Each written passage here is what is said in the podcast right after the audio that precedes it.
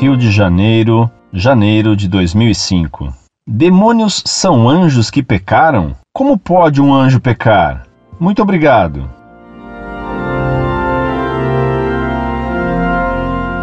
Prezado Salve Maria. Deus criou os anjos e os homens à sua imagem, isto é, inteligentes e capazes de amar livremente. Deus, infinitamente bom e infinitamente feliz, criou seres inteligentes para que participassem de sua felicidade infinita. A finalidade da criação é a glória extrínseca de Deus. Deus não fez os anjos e os homens como autômatos, deu a eles o livre-arbítrio para que, de certa forma, merecessem a obtenção dessa felicidade infinita graças à misericórdia divina. Se Deus tivesse nos criado como autômatos, como pedras ou animais sem liberdades, não seríamos capazes de mérito algum. Sendo assim, não haveria como premiar o homem. Não se dá prêmio a uma pedra porque ela não saiu do seu lugar. Só se pode premiar ou castigar quem é livre. Os anjos são puros espíritos, com inteligência e vontade, mas finitos. Quando o anjo conhece, ou ama, ou detesta, e tomada sua decisão, jamais pode voltar atrás, como nós homens.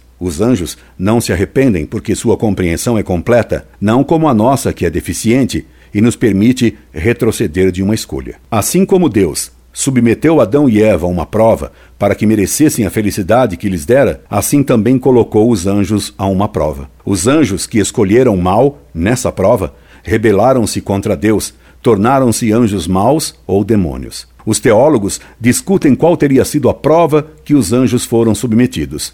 Uns levantam a hipótese de que Lúcifer e os anjos que o seguiam, ao saberem que o Filho de Deus se encarnaria num homem, Jesus Cristo, se recusaram a adorá-lo, pois, sendo homem, Cristo seria inferior a eles por sua natureza humana. Entretanto, Cristo era Deus também, infinitamente acima dos anjos. Por isso, alguns teólogos levantam a hipótese de que a causa da revolta teria sido outra. Eles teriam se rebelado por não aceitarem submeter-se a Maria Santíssima, que, sendo puramente humana, nada tendo de divino, era superior aos anjos em virtude. Assim, os anjos maus se recusaram, como os protestantes, a venerar Maria. De qualquer forma, Lúcifer se rebelou porque considerou-se ser tão perfeito que poderia prescindir de Deus. Cometeu assim um pecado de soberba e de naturalismo, querendo ser igual a Deus. Isso também pode ser deduzido do nome do anjo que expulsou Lúcifer do céu, Miguel, que em hebraico significa quem é como Deus. Portanto, o pecado de Lúcifer, como dos comunistas, foi o do igualitarismo. Esperando tê-lo atendido, me despeço cordialmente. Incorde Jesus Semper, Orlando Fedeli.